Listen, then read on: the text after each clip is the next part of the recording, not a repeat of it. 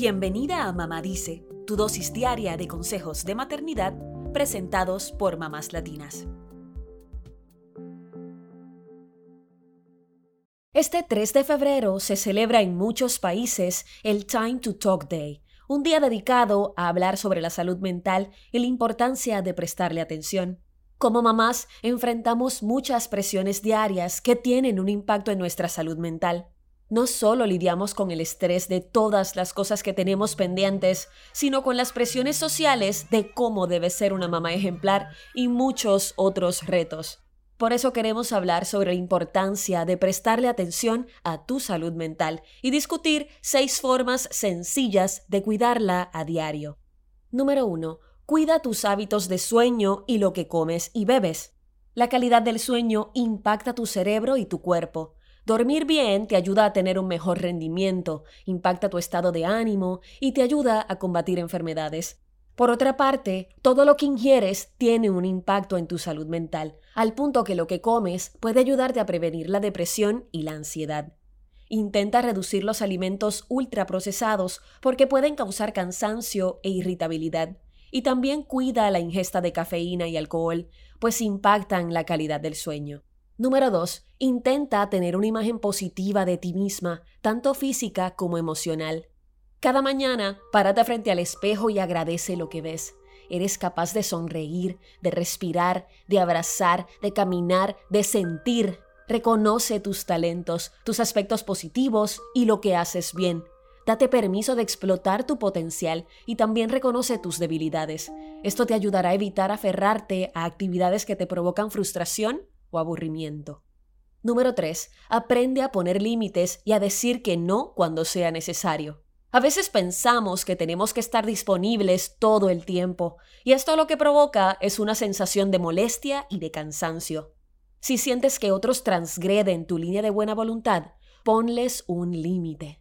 Es sano decir que no cuando lo requieres. Esto es positivo para tu salud mental.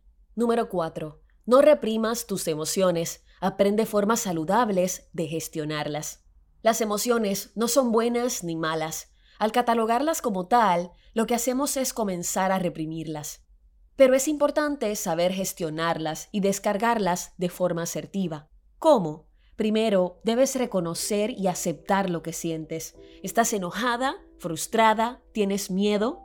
Luego, puedes hacer ejercicios de respiración que te calmen, escribir lo que sientes o leer textos que te ayuden a tranquilizarte. También puedes hablar con tu pareja o con una persona de confianza sobre cómo te sientes, pero asegúrate de no caer en el espiral de la queja constante, donde nada está bien o nada es suficiente.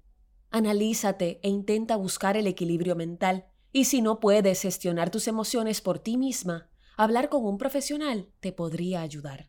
Número 5. Ejercita tu cuerpo y tu mente. Cualquier tipo de deporte puede ayudarte a producir endorfinas en tu cerebro, lo cual tiene efectos en tu estado de ánimo, reduce el estrés y puede ser un antidepresivo natural. Por otro lado, para tu mente, lo mejor es practicar la meditación, pues ayuda a equilibrar tu actividad cerebral. Esto, además de ayudar a reducir el estrés, puede disminuir el dolor físico y mejorar el sueño y la concentración. Número 6. Si crees que tienes problemas de salud mental, Busca ayuda.